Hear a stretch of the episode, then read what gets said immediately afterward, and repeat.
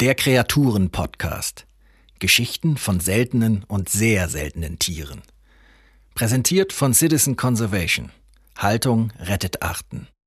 Heute Katinka Buddenkotte. Autorin. Das Philippinenkrokodil. Eulen nach Athen tragen kann ja jeder. Aber Philippinenkrokodile auf die Philippinen zu bringen, das ist schon eine eigene Liga. Und das auch noch mitten in den Wirren der Corona-Pandemie. Als Halki und Dodong am 15. Dezember 2020 in Manila eintrafen, wurden sie dort von einem waschechten Begrüßungskomitee mitsamt Begrüßungsspruchbanner erwartet.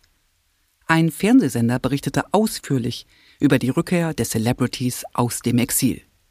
Dabei hatten Halki und Dodong ihre Heimat nie zuvor gesehen. Als echte Rheinländer waren sie im Aquarium des Kölner Zoos aus dem Ei geschlüpft, sorgsam behütet von ihrer Mutter. Überhaupt muss hier mal gleich zu Beginn mit dem Mythos des Krokodils als Killermaschine mit der Empathie eines Autoreifens aufgeräumt werden. Man darf natürlich nicht die Fische, Frösche und Ratten fragen, die so ein Philippinenkrokodil frisst, aber ansonsten tun diese rund zwei, selten mal gut drei Meter langen Panzerechsen niemandem etwas zuleide. Um ihren Nachwuchs kümmern sie sich aufopferungsvoll. Dass Krokodile Eier legen sind und ihnen als wechselwarme Reptilien die Kernkompetenz des Bebrütens fehlt, nämlich das Erzeugen von Körperwärme, hindert sie nicht daran, sich aktiv um den heranreifenden Nachwuchs zu kümmern. Philippinenkrokodile schieben am Ufer ihrer Wohngewässer eifrig feuchtes Laub und Äste zu einem anderthalb Meter hohen Nisthügel zusammen, den sie in den folgenden drei Monaten nicht nur argwöhnisch bewachen, wobei sie jedem Eindringling umgehend die Krokodilszähne zeigen, durch ständiges Nachfeuchten, Nachschieben oder auch Rauszuppeln des verrottenden Nistmaterials stellen sie auch die idealen Temperaturwerte für die Eier ein, die im Inneren dieses Komposthaufens Deluxe vor sich hin brüten. Wenn die Kleinen dann schlüpfen, machen diese durch quietsche Enten ähnliche Rufe noch im Ei auf sich aufmerksam. Sogleich eilt die Mutter zum Nest, um das Gelege zu bergen. Dann nimmt sie sich ein quakendes Ei vorsichtig ins Maul und trägt es zum Wasser, wo sie die Eischale mit ihren spitzen Zähnen vorsichtig öffnet und so das Jungtier befreit. Einige der Kleinen schlüpfen auch schon selbstständig im Nest bekommen dann aber wenigstens noch das Elterntaxi bis zum Wasser. Dort bewacht die Mutter die Junge noch eine Zeit lang und verteidigt sie gegen herannahende potenzielle Übeltäter. So geschah es auch im Kölner Zoo, wo Halki und Dodong im Juli 2015 das UV-Halogen-Metalldampflampenlicht der Aquarienwelt erblickten.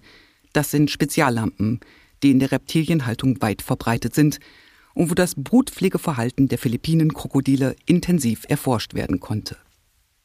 Denn in der Natur sind solche Beobachtungen praktisch unmöglich. Philippinenkrokodile sind die seltensten Krokodile der Welt. Nur noch rund 100 Tiere leben weit zurückgezogen in wenigen versprengten Rückzugsgebieten.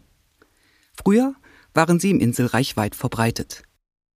Ihr Niedergang setzte in der ersten Hälfte des 20. Jahrhunderts ein, als weltweit große Nachfrage nach Krokodilleder bestand und die urtümlichen Riesenechsen als schwimmende Handtaschen betrachtet wurden, was damals nicht nur die Philippinenkrokodile, sondern fast alle der 25 Krokodilarten an den Rand der Ausrottung brachte.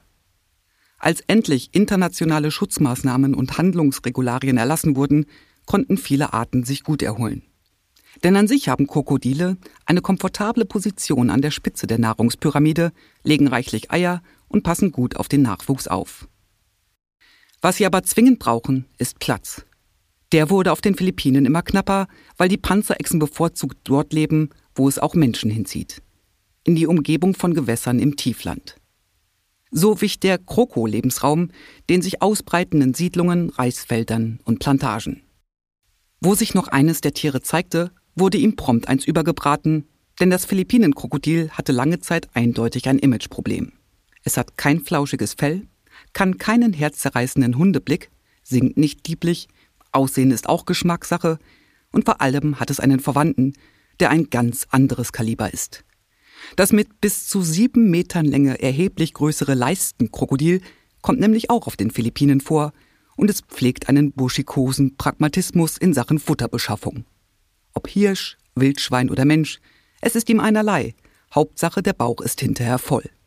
Entsprechend unattraktiv finden Filipinos es für gewöhnlich, wenn ein Krokodil an ihrer Bade- oder Bootsanlegestelle auftaucht, und da wird dann auch nicht groß differenziert, ob es sich um ein noch junges Leisten oder eben ein grundsätzlich eher harmloses Philippinenkrokodil handelt, das zudem, wir wollen es nicht verschweigen, trotz seiner tadellosen Manieren natürlich auch ordentlich zubeißen kann.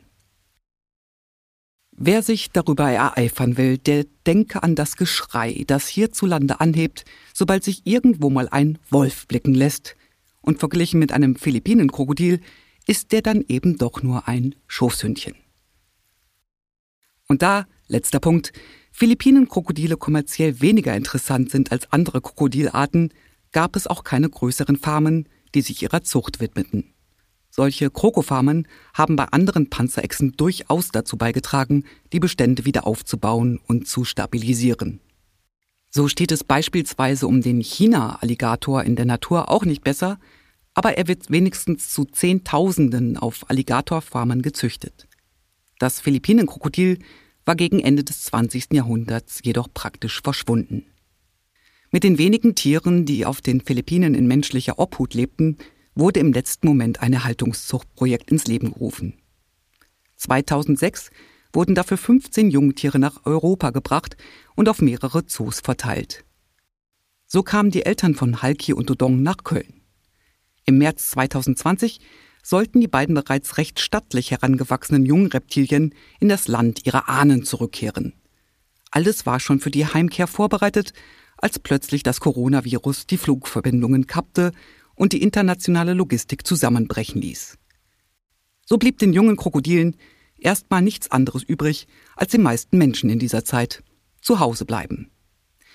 Mit einem Dreivierteljahr Verspätung ist die Übersiedlung dann aber doch gelungen. Inzwischen haben auch viele Filipinos erkannt, welchen Schatz sie da eigentlich haben mit diesem Krokodil, das nur auf ihren Inseln und nirgends sonst auf der Welt vorkommt. Halki und Dodong jedenfalls sollen eine bereits durch Wiederansiedlung neu entstandene Population im Süden des Landes unterstützen. Zur Verstärkung werden zukünftig weitere europäische Zookrokodile erwartet. Deren Nachkommen dann hoffentlich nicht mehr von Männern mit Gewehren, sondern nur noch mit Kameras aufgelauert wird, wie es echten Berühmtheiten eben gebührt. Danke fürs Zuhören. Das war ein Podcast von Citizen Conservation. Haltung rettet Achten eine Initiative zum Aufbau koordinierter Erhaltungszuchten gegen das Artensterben. Text Heiko Werning. Citizen Conservation finden Sie auch auf Facebook, Instagram, Twitter und YouTube oder unter www.citizen-conservation.org. Citizen.